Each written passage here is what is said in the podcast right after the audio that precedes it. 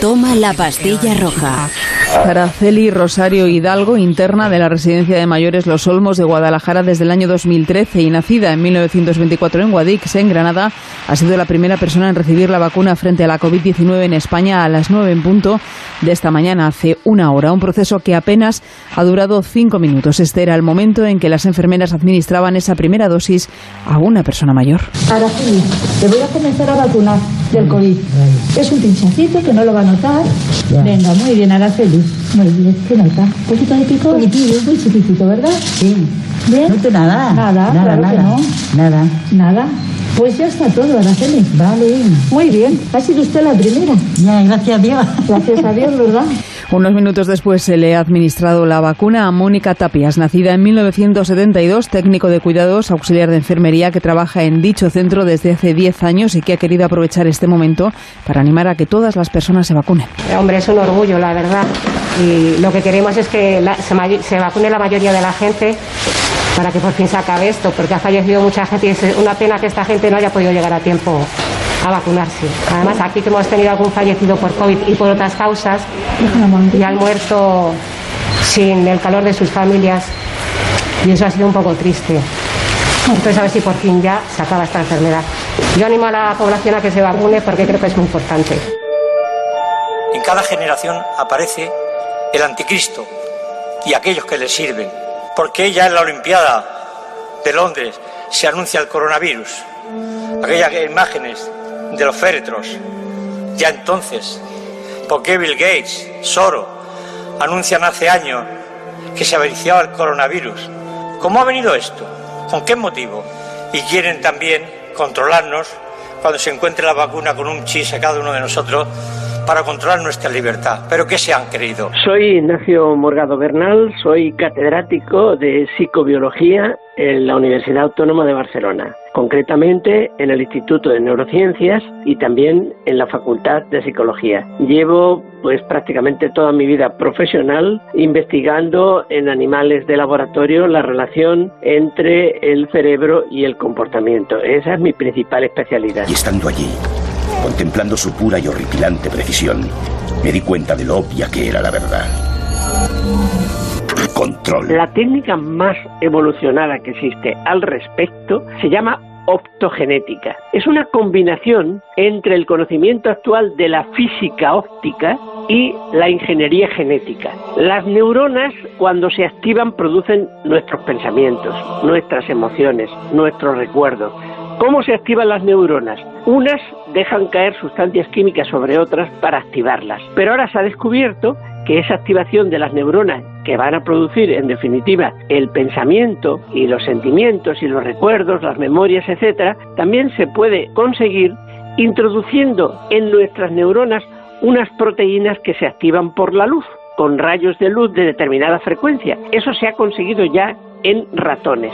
Se extraen esas proteínas de unas plantas y esas proteínas se inyectan después de un cierto tratamiento complejo de la ingeniería genética en el cerebro de animales como las ratas. Una vez que esas proteínas agarran, por así decirlo, se implantan en las neuronas de la rata, basta enviar un rayo de luz de determinada frecuencia a la cabeza de la rata para que esa luz penetre en su cerebro, active esas proteínas y a su vez esa activación active a las neuronas que hacen que tengamos pensamientos, sentimientos, emociones, etcétera. Gracias a esos tratamientos se puede hacer, por ejemplo, pues que una persona que no tiene sueño de repente lo tenga, una persona que no tiene hambre de repente lo tenga, una persona que al revés que tiene hambre deje de tenerlo, etcétera. Es un control total del cerebro y controlando el cerebro se puede controlar la mente. No, no me lo creo.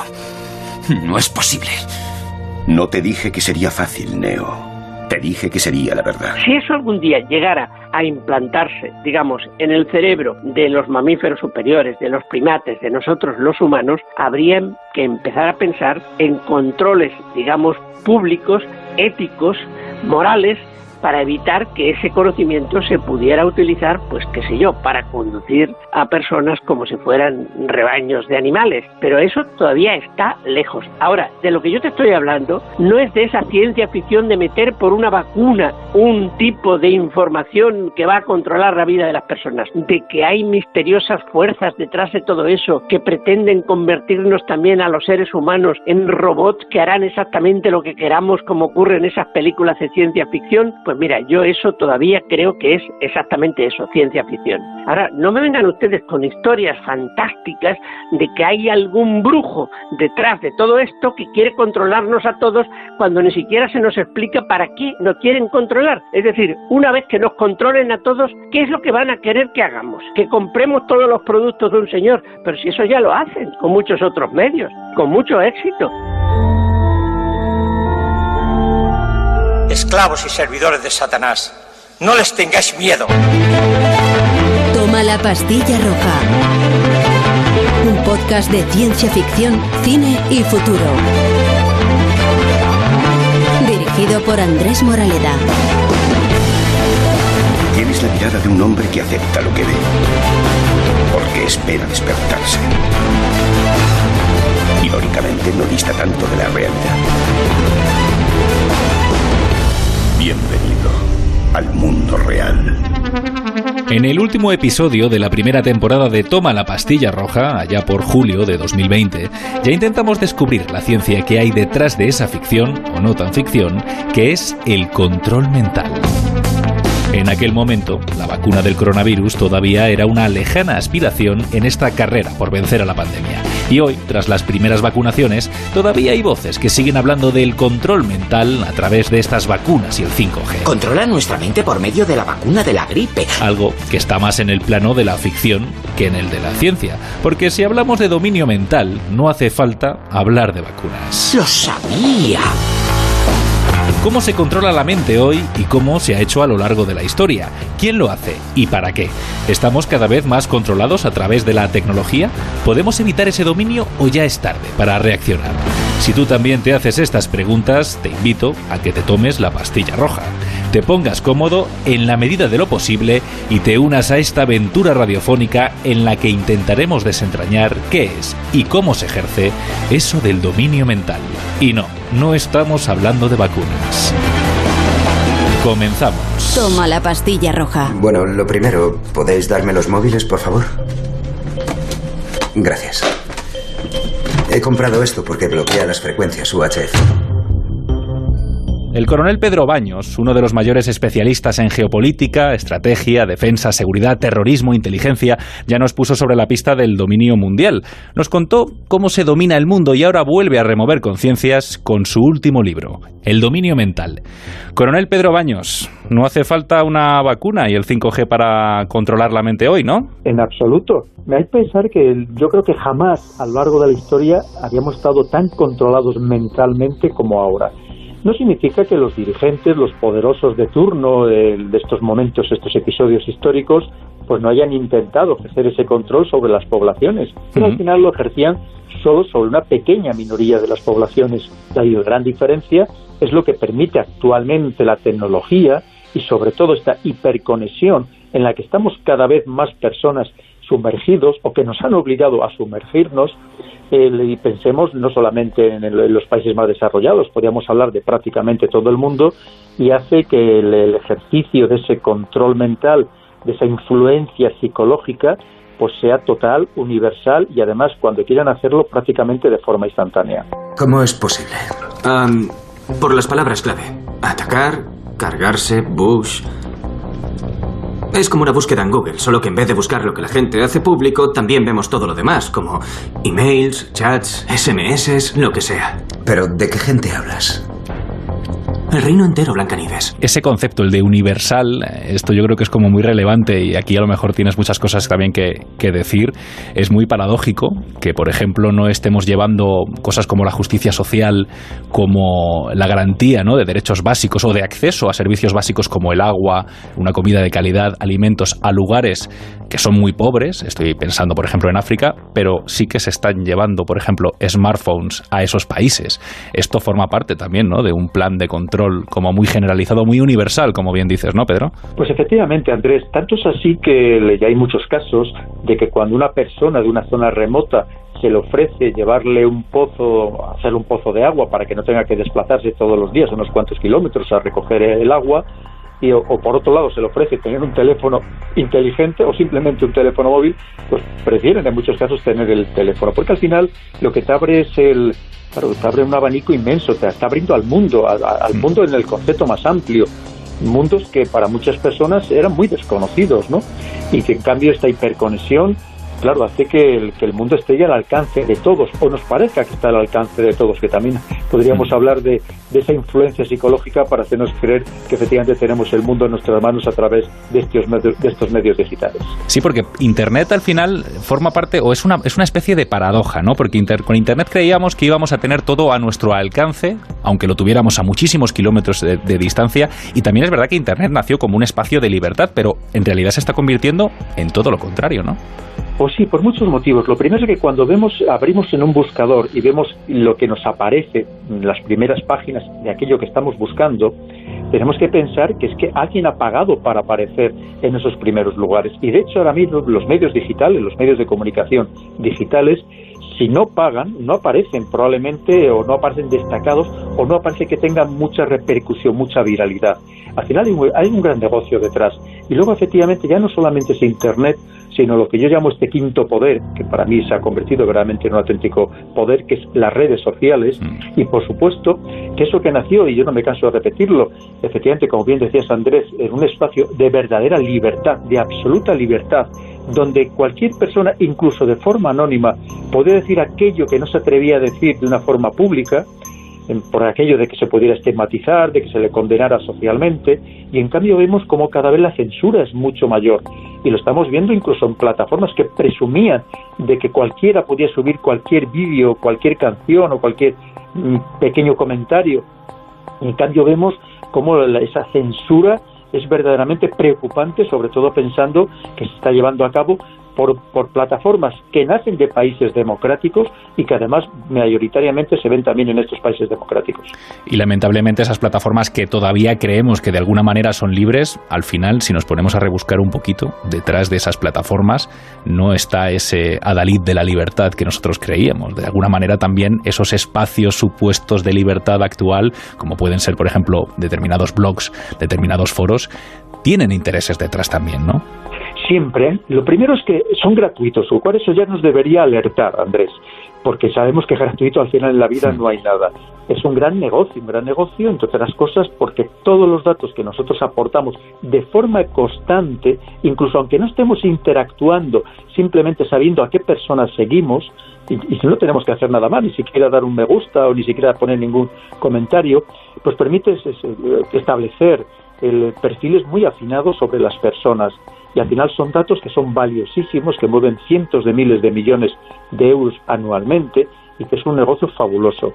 Y por supuesto también, cuanto antes dices, ¿y, ¿y qué interés puede haber detrás? ¿A quién le interesa todo esto?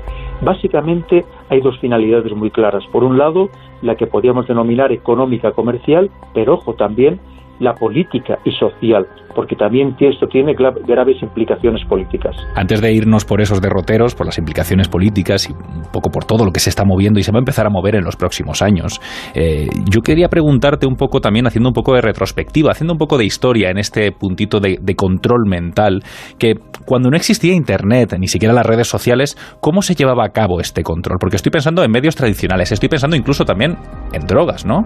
Sí, claro, el control siempre se ha intentado ejercer de una manera o de otra. Pensemos que cuando se quería condicionar a las poblaciones antiguamente, incluso antes de que existiera la imprenta, pues para eso estaban los trovadores, estaban las pintadas que ya se hacían en las paredes del Imperio Romano para mandar mensajes que pudieran perjudicar, por ejemplo, a ciertos políticos, a personas ricas. Romanes eun domus, gente llamada romanos ir la casa. Dice, romanos marchaos a casa. De eso nada. Estaríamos hablando de las obras de teatro, que también muchas de ellas eran irónicas para ridiculizar a ciertas personas y por tanto para condicionar también a, los ciudadanos. Es decir, que esto ha existido siempre. Lo que pasa es que entonces llegaba una pequeñísima parte de la población.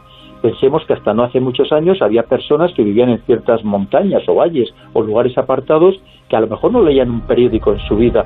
Evidentemente, a través de, luego a partir de que se inventa la imprenta, esto se magnifica pues con todo tipo de panfletos, de, por supuesto de periódicos, en fin, de, cualquier tipo de escritos que algunos hacían claramente para perjudicar a las personas y condicionar a los ciudadanos. Y luego, el, sobre todo, pues, quizá el gran salto se produce, el, yo diría, pues, curiosamente, en la guerra de Estados Unidos contra España por la cuestión de Cuba, hmm. donde nace esta prensa amarilla, esta prensa que claramente se dirigía para, para demonizarnos, en este caso a los españoles. Randolph Hearst, claro. Efectivamente. Chicas, Cuba encantadoras, stop. Podría enviar poemas acerca paisajes, pero sería desperdiciar dinero. Stop. No hay guerra en Cuba. Firmado Wheeler. ¿Contesto? Sí.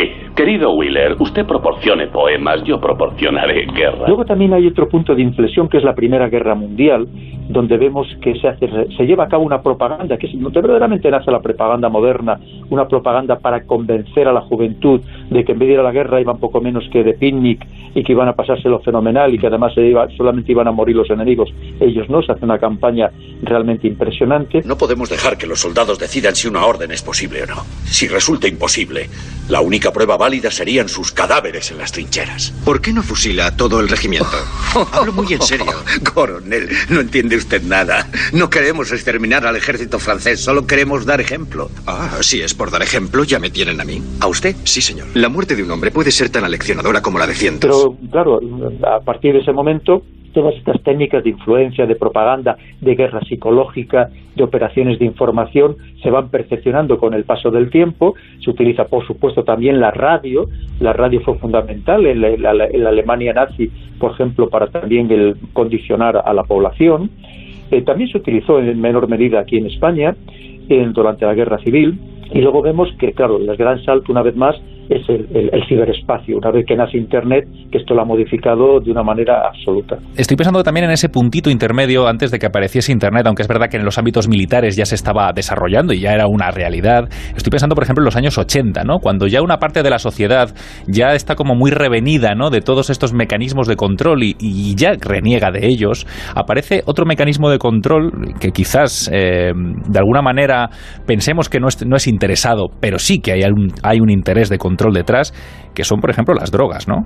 Sí, yo hablo en el libro también del tema de las drogas, que no deja de ser también un instrumento, un gran instrumento de, dominación psicológica, porque además hay un tema que a mí me preocupa, y mira, ya que me lo preguntas, Andrés, que vemos como, sobre todo a través de los opiáceos sintéticos, que ahora mismo tienen tan grave repercusión, me atrevo a decir, que están pasando de ser drogas lúdicas a drogas verdaderamente anestesiantes de la sociedad.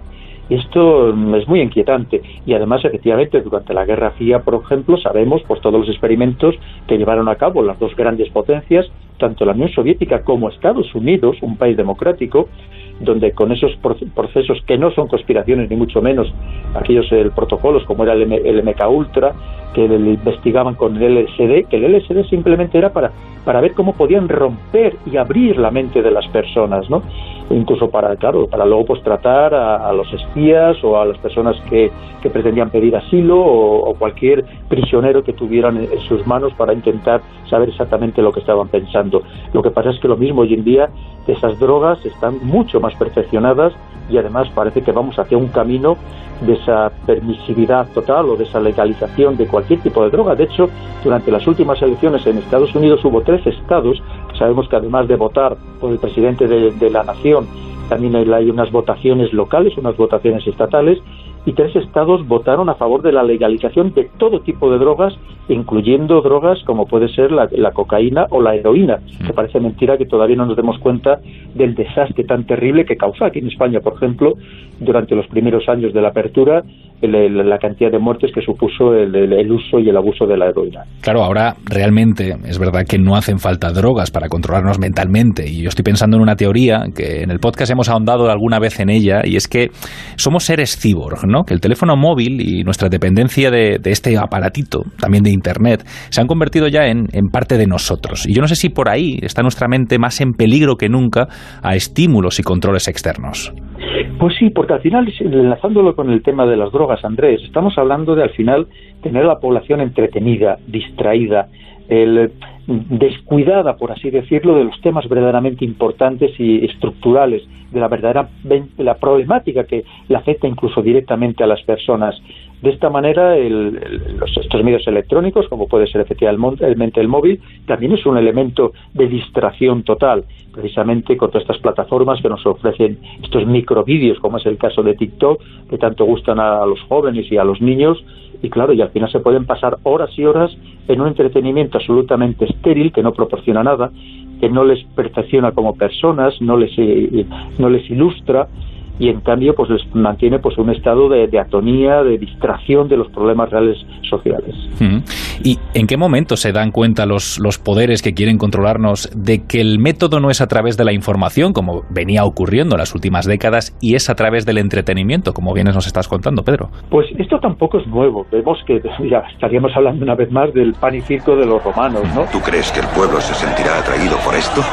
Creo que él sabe lo que es Roma. Roma es la plebe les ofrecerá magia y la plebe se distraerá.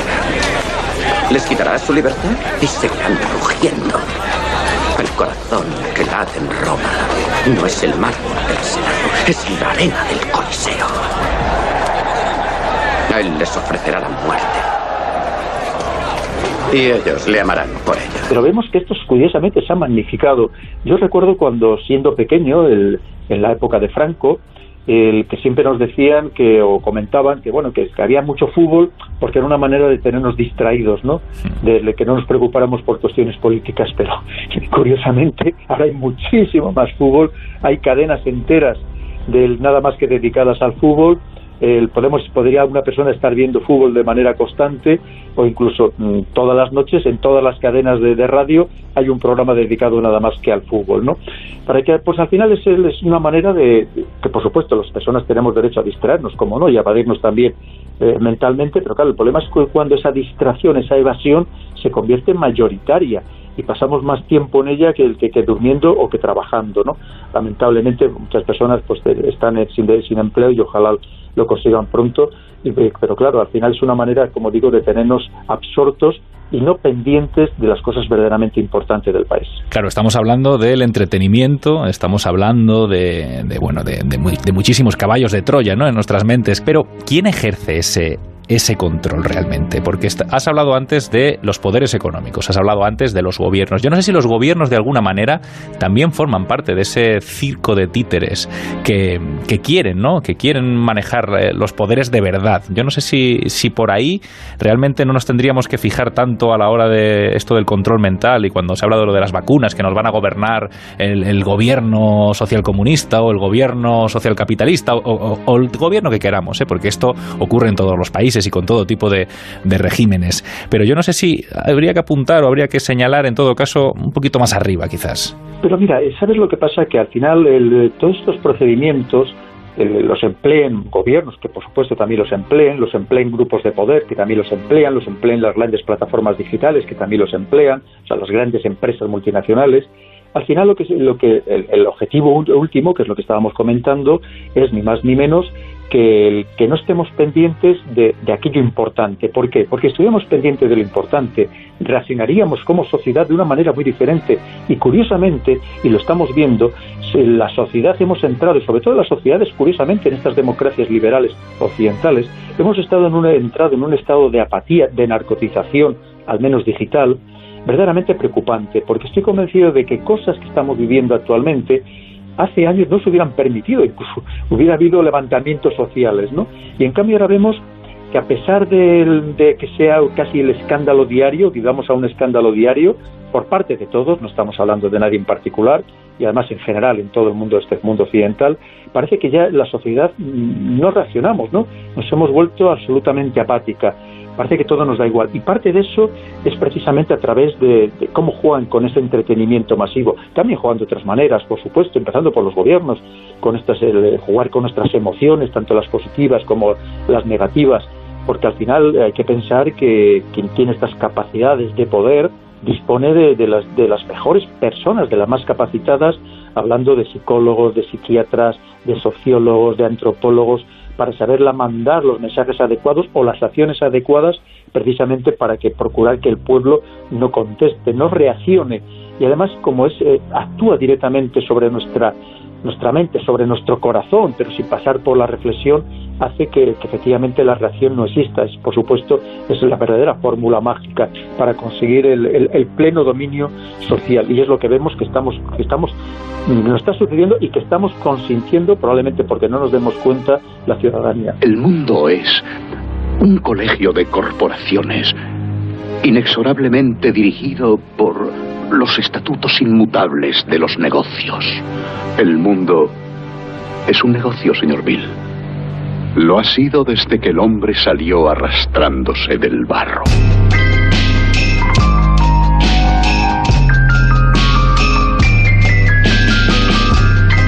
Un mundo perfecto en el que no habrá guerra ni hambre, presión ni brutalidad.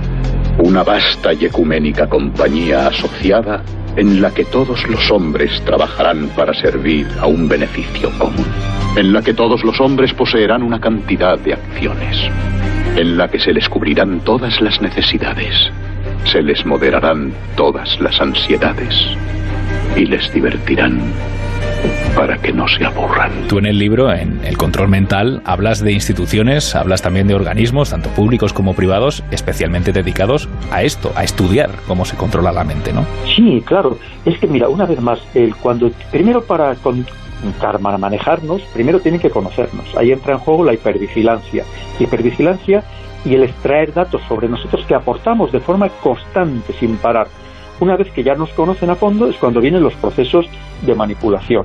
Pero esos datos hay que pensar que estas empresas tecnológicas que nos ofrecen estos servicios gratuitos, aparentemente gratuitos, lo que hacen es venderlos tanto porque esas, con esas finalidades económicas que comentábamos, pero también con esas finalidades políticas e incluso para condicionar nuestro voto. Y lo hemos visto ahora en las pasadas elecciones, por ejemplo, en Estados Unidos, ¿no? Y por tanto, esto no, es un juego, ni muchísimo menos, esto es una realidad. Y además el libro, es importante reseñarlo, que hay 370 referencias, es decir, no son elucubraciones ni mucho menos, y ni más ni menos que 20 páginas de bibliografía, y yo creo que no puse más porque ya el editor me dijo que si no iba a ser medio libro de referencias, pero que quería dejar constancia de que todo esto está perfectamente referenciado y en muchos casos con documentos científicos. ¿Y tú crees que la gente es consciente de que estamos constantemente favoreciendo este control a través de los datos? ¿La gente sabe que el smart del phone significa espía o que el inteligente del altavoz significa altavoz que te está escuchando? Pues en muchos casos no. pero lo más grave de todo es que incluso cuando lo conocemos, las personas que lo conocemos, hemos caído en tal el eh, estado de comodidad de apatía una vez más, que no nos preocupa incluso nuestra propia seguridad, nuestra privacidad, nuestra intimidad, Andrés.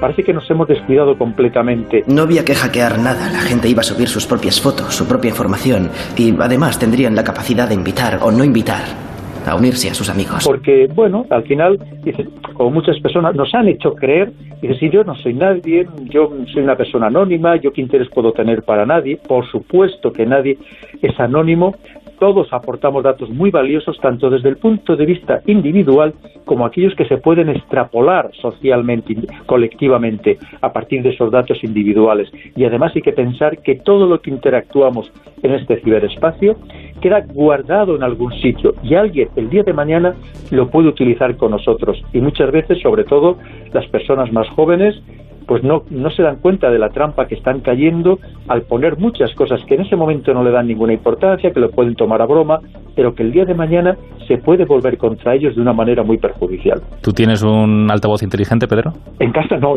ni, lo voy a poner. no, no tengo ninguna necesidad, ninguna necesidad. Y todo lo que tengo inteligente en casa cuando no está en uso, por supuesto, está debidamente tapado. Como debe ser, como debe ser. Hablabas un poco también de la capacidad de resistirse, ¿no? De rebelarse contra este intento de control mental. Rebelarse es complicado y, tiene consecuencias muy, muy complicadas, ¿no? Para la persona que, lo intenta, sobre todo si es una persona notoria. Yo creo que incluso tú has tenido alguna experiencia personal en este sentido también. Sí, incluso críticas de, personas muy, muy importantes, pero claro, es que esa es la clave. Cuando tratas de desvelar esta estas cosas sucede un poco como la paradoja esa de, la caverna de Platón, que nos cuenta en, su obra La República, que el que sale de esa caverna ve la realidad de lo que está pasando y no la realidad de que le estaban contando a las personas que viven en la caverna, muchas veces los primeros que la rechazan son esas otras personas hmm. que viven tan sumamente en, en una falsedad, ¿no? en una realidad falsa. Pero claro, además, por supuesto, inmediatamente los que realizan este tipo de acciones, la respuesta es bien sencilla. Lo primero, bueno, ahora tienen que justificarse de alguna manera y es desprestigiar la fuente, desprestigiar a la persona que pretende aportar esta luz y ya sabemos, por lo primero, tacharte de conspiranoico, por supuestísimo, que es una estratagema también habitualmente. Claro, curiosamente, es así, Andrés, curiosamente los grandes conspiradores a lo largo de la historia, para no ser descubierto, cuando alguien pretendía desvelar sus tramas, inmediatamente les acusaban de, de, conspiradores, ¿no? De, conspiranoicos, como se dice ahora. Mm. Esto, es un clásico. Y por supuesto, el que haya leído mucha historia, que hay que leer mucha historia, sabe que la historia del mundo es precisamente, se ha llevado a cabo con todo tipo de tramas, de, conspiraciones, de argucias, de peleas entre poderes, porque, como ponía el primer libro, así se domina el mundo, al final hay un uno de los principios inmutables es el de quítate tú para ponerme yo. Y, que si les funcionó, les funcionó bien a los romanos y les funcionó bien a los griegos y a todos los que vinieron después, ¿por qué no nos va a funcionar a nosotros? Claro, pues pensemos aquí las guerras fratricidas que había en España durante la época de, los godos y los visigodos, ¿no? que, que, permanentemente se estaban matando entre ellos los que, los que ostentaban el poder. Hablando un poco de rebeldía, ¿no? de, hablando un poco de insurrección, estoy pensando que incluso aparentes revoluciones sociales en contra de este poder establecido también pueden estar controladas, por así decirlo, pueden estar motivadas desde ese mismo poder que intenta controlarlos, ¿no? Sí, además es que hay que pensar que, mira, el, yo pongo siempre un símil que creo que es fácilmente comprensible, que es el imaginémonos una pirámide.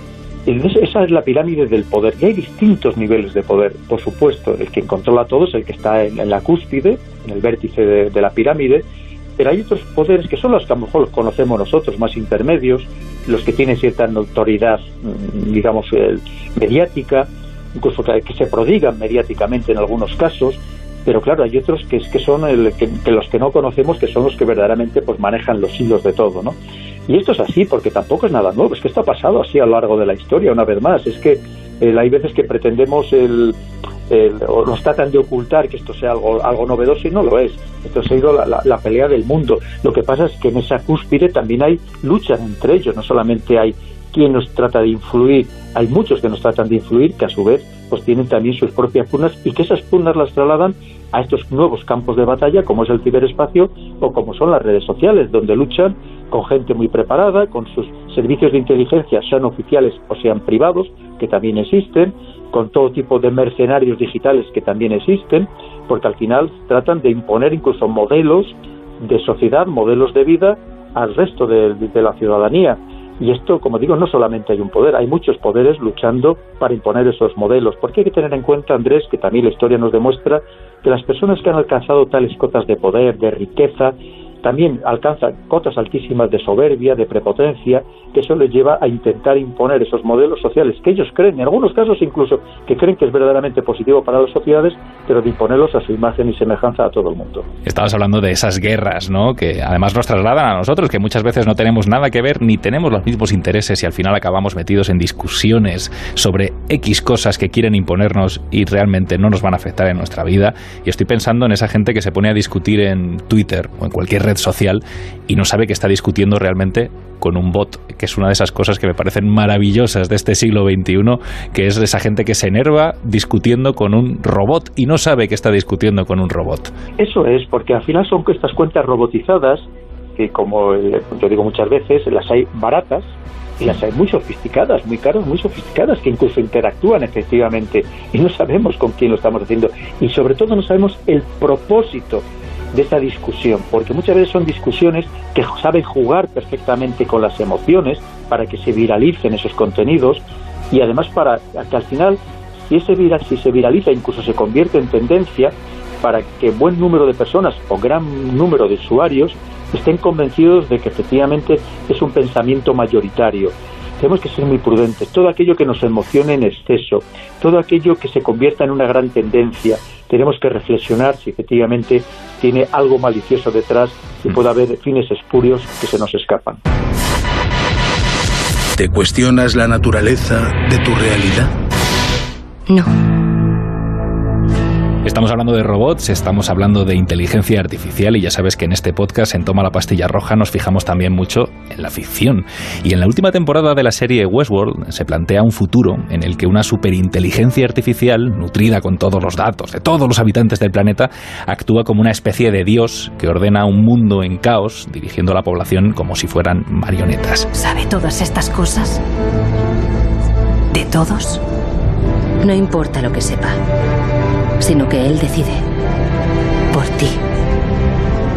Por todos. Y yo no sé si esto está muy lejos de la realidad o vamos hacia un futuro así. Pues el, cabría la posibilidad. De hecho, además del libro de Asís del dominio mental, escrito recientemente, que lo pueden ver las personas que quieran en, mi página web, en gestatego.com, he escrito bastante sobre el tema de, de la inteligencia artificial y también de todo este tipo de realidades virtual, realidad aumentada, en fin, todo este mundo que, se nos está creando, que al final está también íntimamente relacionado una cosa con otra.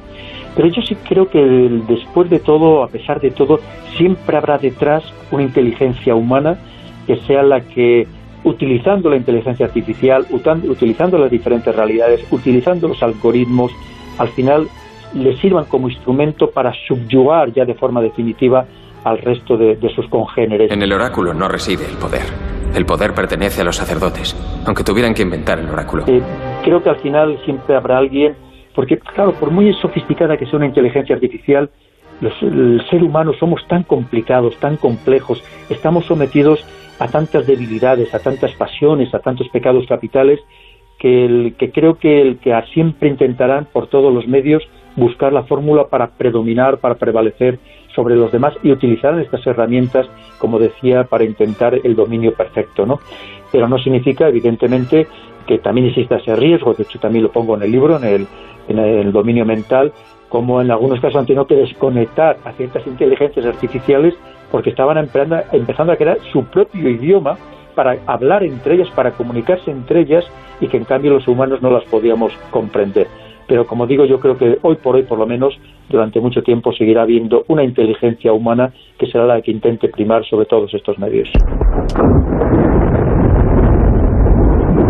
Solo tenemos algunos fragmentos de información, pero lo que sabemos seguro es que en un momento determinado, a principios del siglo XXI, toda la humanidad estaba unida en su entusiasmo. Nos maravillábamos de nuestro atrevimiento al dar origen a la IA.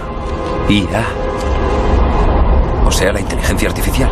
Una singular conciencia que generó toda una raza de máquinas. No sabemos quién atacó primero, si nosotros o ellas. Pero sí sabemos que nosotros arrasamos el cielo.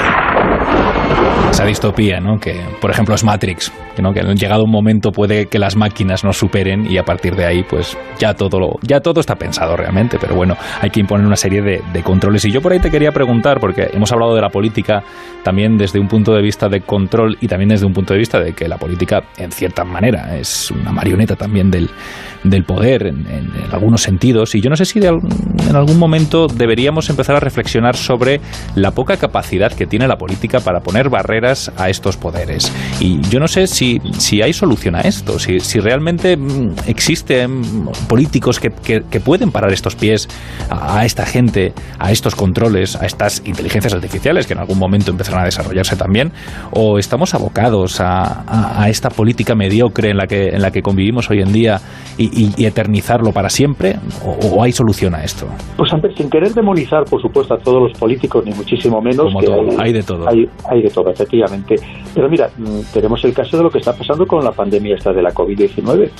Parece mentira que después de un año todavía los políticos sigan enfrentados entre ellos y sin aportar soluciones comunes, eh, homogéneas, unidas, que satisfagan las necesidades de los ciudadanos, tanto los aspectos sanitarios como, como, como económicos, ¿no?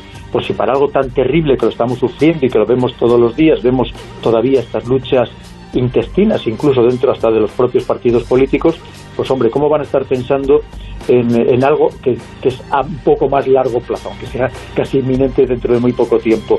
Pues evidentemente no. ¿eh? Hay que pensar que una de las debilidades de las democracias occidentales es sin lugar a dudas esta alternancia política que hace que estén los políticos al más pendientes de mantenerse en el poder o de alcanzar el poder que muchas veces de, verdaderamente solucionar los problemas de los ciudadanos. Y lo estamos viendo, es decir, que no, tampoco es que hablamos de, nada extraño porque lamentablemente lo observamos todos los días.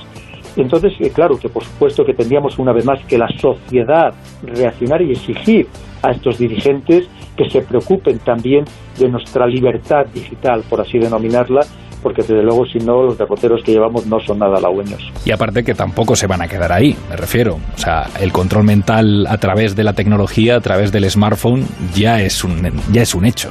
Pero no sé si de alguna manera, en algún momento, se sentirán insatisfechos con este control que ya ejercen sobre nosotros y querrán un poquito más, querrán un poquito de nuestro cerebro. Y estoy pensando ya en esto que está empezando ya a ser noticia, que es esto del transhumanismo. He dicho que no estoy cómoda con mi cuerpo. Por eso quiero librarme de él. De esta cosa. Los brazos y las piernas, todas sus partes. No quiero ser de carne y hueso. Lo siento, pero quiero escapar de esto y convertirme en digital. ¿A qué te refieres? Dicen que algún día, pronto, habrá clínicas en Suiza donde podrás ir, firmar un formulario y te cogerán el cerebro y lo descargarán en la nube. Eso sí que es una amenaza, además, que ya tiene mucho que ver con, con nuestra salud, ¿no? Claro, y además fíjate esto, quien lo dice es ni más ni menos que en alerta sobre ello es Rafael Juste, por ejemplo, una de las grandes personalidades en el ámbito de, las neurociencias, español, que trabaja en, Estados Unidos, que le está eh, exigiendo a los países que, por ejemplo, recojan sus códigos de justicia, que recojan los neuroderechos. De momento ya lo ha conseguido con Chile, lo ha conseguido con España, que siempre la verdad es que para eso estamos bastante avanzados, para respetar los, derechos de las personas. Pero claro, eh, primero hace falta ver cómo se van a implementar esos nuevos derechos y de esto que debería ser además algo absolutamente universal, porque efectivamente ya no solamente es atacarnos a nuestra mente, nuestra parte más etérea, sino también directamente al cerebro, la parte más física. Y vemos que los desarrollos que se están llevando ahora, mismo a cabo, como los relatos y los detalles en el libro, en el dominio mental, son verdaderamente tanto espectaculares por la ventaja que tienen también a la hora de, curar ciertas enfermedades eh, mentales, eh, como puede ser incluso el Parkinson o el Alzheimer, por supuesto, cualquier otro tipo de trastorno, pero ojo, también la posibilidad de que se utilice para el mal. Y lamentablemente también, ya hablo, me refiero otra vez, una vez más a la historia, la historia también nos demuestra que la tecnología se han utilizado para el mal, es más, las tecnologías principalmente en muchos casos se han desarrollado inicialmente para el mal, para hacer la guerra, más que para el bien. Yo estoy pensando en todo lo que estamos viviendo ahora, Pedro, el tema del coronavirus, la pandemia, la crisis que va a desembocar después de, que todo esto pase, ¿no? De alguna manera, porque pasará, aunque luego enlacemos con otras, con otras crisis, porque esto ya es una realidad, el tema de las, de las pandemias, de las epidemias. Y yo no sé si todo lo que estamos viviendo es una oportunidad para despertar o es una oportunidad para los que quieren dominarnos? Porque estoy pensando en estas medidas restrictivas que se están imponiendo ahora y algunas me cuesta pensar que habrá, no sé, que no habrá un gobierno que llegado el momento dirá, oye, ¿y por qué no nos quedamos con esta medida? ¿Por qué no nos quedamos con esto que hemos implantado ahora, por ejemplo, con la mascarilla, ¿no? ¿Por qué no nos quedamos ya con esto para siempre? ¿Es una oportunidad para que despertemos o es más una oportunidad para que nos controlen aún más? Pues es una de las inquietudes que he manifestado también en el libro, el que efectivamente una vez que, que han visto el, el, potencial que tiene este conocimiento sobre la población para dirigirnos, para condicionarnos en, todo, en todos los aspectos, Claro, ¿quién, como yo digo, ¿quién les va a quitar el caramelo de la boca o la miel de los labios? Va a ser muy complicado, por no decir imposible. Y además vemos que cada vez estos sistemas de control, hasta del pensamiento, son más sofisticados. Yo relato ahí, pues eso, como incluso hay países que, que ya controlan lo que están pensando y sintiendo los operarios para que pues sean rindan más en las empresas, incluso en, empresas estatales, ¿no? Es decir, que esto tampoco es un juego ni mucho menos. Y esto yo creo que el camino que va es a incrementarse, no solo no a reducirse en absoluto, sino a que cada vez sea mayor ese control social en todos los ámbitos. Pensemos en estas aplicaciones que, que permiten seguirnos a través de la geolocalización, de todo el claro, la geolocalización que también ofrece muchísimos datos sobre nosotros, que al final todo esto que procede de la videovigilancia, la geolocalización, el reconocimiento facial, lo que hace es que el conocimiento que se tenga sobre la persona sea absoluto. Eso que antes decíamos que todo el mundo tenía algún secreto, hoy en día ya no tenemos secretos. Alguien conoce nuestros secretos. Pensamos que tenemos secretos, pero ya no somos absolutamente transparentes para cualquiera que quiera penetrar en, en toda nuestra vida. Volviendo a la historia, la historia nos ha contado y nos ha demostrado que efectivamente crisis importantes, aunque es verdad que a lo mejor más puntuales, más reducidas en el tiempo, estoy pensando en 2001, los atentados de las, de las Torres Gemelas en, en Nueva York, estoy pensando que ahí, de una crisis global muy importante, hubo un retroceso muy importante en libertades individuales y no nos hemos dado cuenta y yo creo que muchísima gente no repara en ello, ¿no? El vicepresidente cree que el deber del comandante en jefe es proteger la nación y que ninguna obligación con el Congreso ni los tratados desbanca a ese deber. ¿Qué le parece la idea? Estoy de acuerdo. La primera opinión jurídica de John Yu permitió al gobierno de Estados Unidos vigilar las llamadas, los mensajes telefónicos o el correo electrónico de cualquier ciudadano sin una orden judicial. Fue un salto legal gigantesco, con una base jurídica cuando menos dudosa. Yo lo he comentado muchas veces que efectivamente eh, aquellas medidas de seguridad extremas que se impusieron en aquellos momentos, pues vemos que es que nadie las ha revertido. Seguimos todavía con, con exactamente con las mismas y vemos como que yo no digo que no sean necesarias, por supuesto, pero vemos como todavía incluso personas muy ancianas, muy mayores, se las hace descalzarse para pasar el control de, acceso en los aeropuertos, ¿no? Y que muchas veces no, tienen, no pueden ni siquiera agacharse para desatarse los cordones. Entonces vemos que efectivamente, y no solamente eso, la hipervigilancia que se establece sobre los ciudadanos, incluso en Estados Unidos, a pesar de estar prohibido por la Constitución. Es que lo que estamos hablando fue lo que desveló la soldado Manning o Edward Snowden, ¿no? Había tres altos cargos en la NSA. Bill Binney, Ed Loomis y Kirk Wiebe. Llevaban denunciando el abuso de las escuchas desde hacía años. Fue lo único que hicieron, denunciarlo. Y el FBI registró sus casas. Luego estuvo lo de Thomas Drake. Igual que los otros tres, Drake intentaba cambiar las cosas desde dentro. Pero como nada funcionó, acudió a la prensa. Así que le acusaron por la ley de espionaje. Y nos quedamos de piedra en toda la comunidad de inteligencia. ¿Por qué cree que le acusaron? Para enviar un mensaje. ¿A quién? A otros que discrepan, a otros del gobierno, para que no levanten la voz. No le cuentes la verdad al poder. Te machacaremos. Es decir, que lo mismo, que esto no, no son fábulas, ni muchísimo menos, y efectivamente, pues al final se ha quedado ya impuesto y casi lo hemos aceptado ya como parte de la normalidad. Y esto nos va a suceder exactamente lo mismo. Mm, revertirlo, volver para atrás, va a ser, va a ser muy complicado, por no decir totalmente imposible porque además hemos entrado en este caso a través del miedo, que también es muy importante, que somos los ciudadanos los que casi exigimos estas medidas que simplemente pues son recortes clarísimos de derechos y libertades que hasta hace muy poco tiempo consideramos que eran inalineables y por lo tanto intocables. ¿Y qué podemos hacer nosotros? En la medida de lo posible, ¿eh, Pedro, porque todos trabajamos, todos necesitamos un smartphone al final, aunque sea por presión de grupo, por presión de rebaño o por presión laboral, porque lo necesitamos al fin y al cabo en nuestro día a día, pero ¿qué tenemos nosotros en nuestra mano para poder hacer frente a este dominio, a este control? Sí, lo necesitamos porque nos lo han impuesto. Hay que pensar que si cualquier transacción, incluso para si queremos hacer una transferencia bancaria, nos van a mandar un mensaje al móvil para que lo confirmemos eh, y además dentro de poco vamos a tener el carnet de identidad también el, en el teléfono móvil, es decir, que el teléfono móvil es que va a ser una es una parte ya, no es que vaya, es una parte integrante de nuestra vida y ya prácticamente para todo el mundo, ¿no?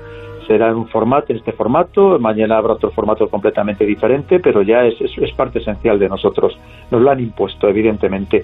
Pues, ¿qué tenemos que hacer? Pues como para todo en la vida, como también en la parte física, pues prudencia, ser conscientes de todo, de que esos datos que aportamos deben ser los mínimos posibles, que el, sobre todo pensando en el futuro, especialmente para la gente más joven, que no piensen por lo que son hoy, sino lo que pueden ser el día de mañana, que nunca me cansaré de repetir esta frase, y luego también, pues por supuesto, para todo lo demás, pues tener un espíritu crítico, una mente abierta, tener nuestros momentos de reflexión, tener una estrategia personal de vida, que no la estrategia no la marquen los demás, y sobre todo, como con gran conclusión, la, mi frase favorita, Andrés, que siempre pensemos por nosotros mismos, que no dejemos que nadie nos piense, que nadie piense por nosotros y que para eso necesitamos esos momentos de meditación, de introspección, para ver si el camino que estamos llevando es el camino que nosotros verdaderamente elegimos, que satisface nuestros intereses y necesidades, o eso es el camino por el que alguien nos quiere llevar.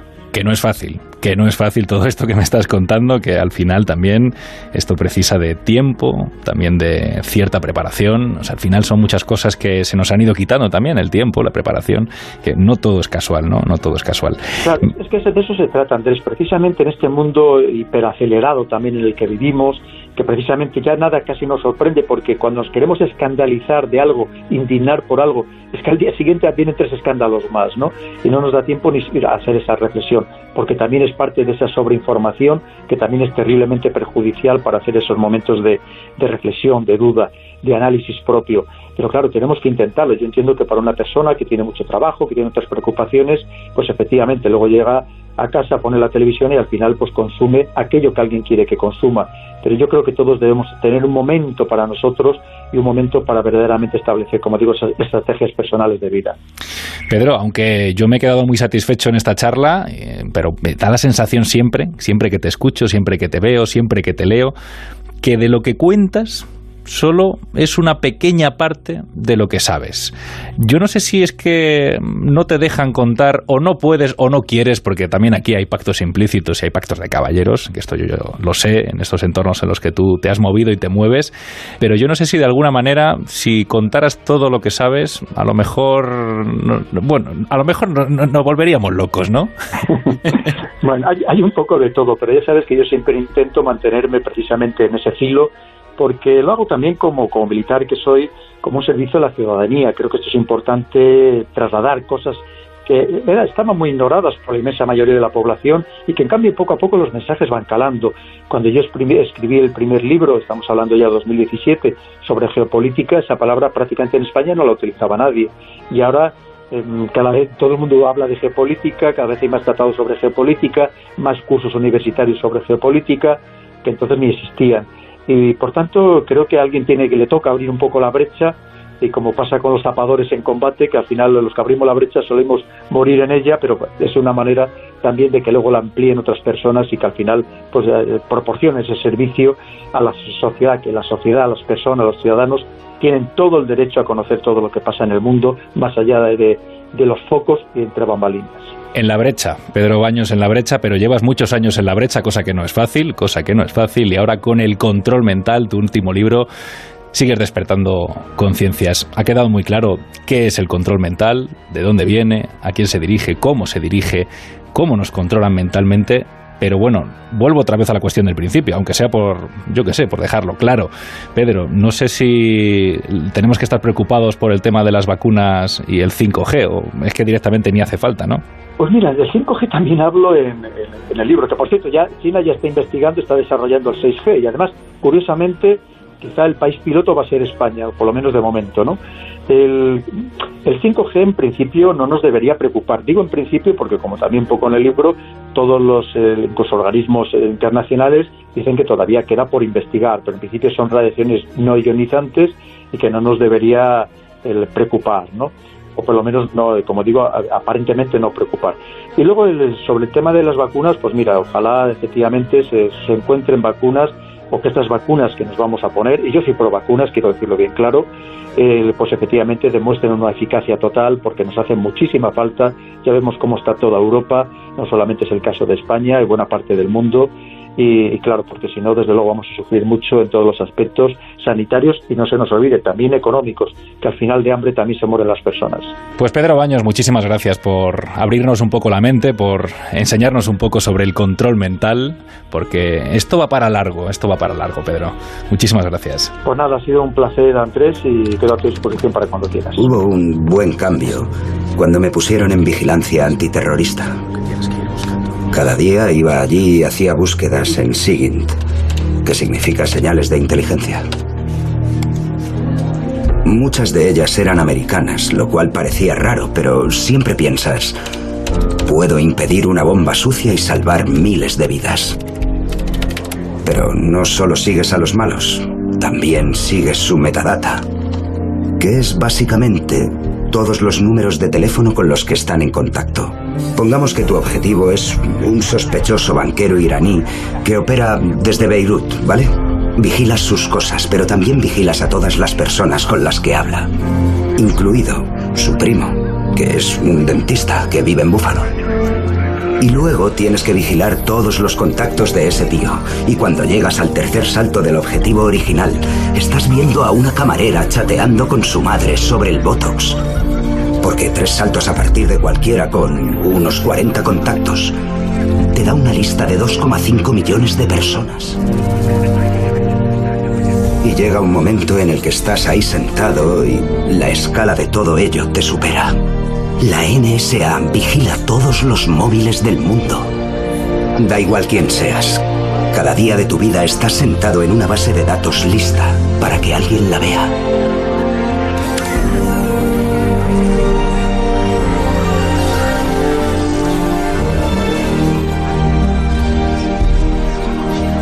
Solo terroristas o países o empresas, sino tú. Y ahora, los créditos. L'amour est comme l'oiseau de Twitter. On est bleu de lui seulement pour 48 heures. D'abord on s'affilie, ensuite on se follow. On en devient fêlé et on finit solo. Esta es tu última oportunidad. Si tomas la pastilla azul, fin de la historia. Si tomas la roja, te quedarás en el país de las maravillas. Y yo te enseñaré hasta dónde llega la madriguera de conejos. Yo creo que jamás a lo largo de la historia habíamos estado tan controlados mentalmente como ahora. Es lo que permite actualmente la tecnología y sobre todo esta hiperconexión en la que estamos cada vez más personas sumergidos o que nos han obligado a sumergirnos y hace que el, el ejercicio de ese control mental, de esa influencia psicológica, pues sea total, universal y además cuando quieran hacerlo prácticamente de forma instantánea. Un mundo perfecto en el que no habrá guerra ni hambre, presión ni brutalidad. Pero lo más grave de todo es que incluso cuando lo conocemos, las personas que lo conocemos, hemos caído en tal estado de comodidad, de apatía una vez más, que no nos preocupa incluso nuestra propia seguridad, nuestra privacidad, nuestra intimidad. Parece que nos hemos descuidado completamente. No había que hackear nada, la gente iba a subir sus propias fotos, su propia información y además tendrían la capacidad de invitar o no invitar a unirse a sus amigos. Creo que esto es importante trasladar cosas que estaban muy ignoradas por la inmensa mayoría de la población y que en cambio poco a poco los mensajes van calando y por tanto creo que a alguien tiene que le toca abrir un poco la brecha que la sociedad, las personas, los ciudadanos tienen todo el derecho a conocer todo lo que pasa en el mundo más allá de, de los focos y entre bambalinas. El coronel Pedro Baños nos ha puesto sobre la pista del dominio mental en este episodio especial de Toma la pastilla roja. Si te preocupa la hipervigilancia y el control social, la geopolítica de la mente, El dominio mental, el último libro de Pedro Baños, es un muy buen manual para tomarse la pastilla roja y abrir los ojos. ¡Lo sabía! Nosotros lo hemos intentado hacer en este programa especial que está llegando a su fin. Si este viaje radiofónico te ha gustado, te espero en cualquiera de los episodios del podcast, en Onda Cero o en tu aplicación favorita. Hasta entonces... Toma la pastilla roja. Un podcast de ciencia ficción, cine y futuro. Dirigido por Andrés Moraleda. Onda Cero.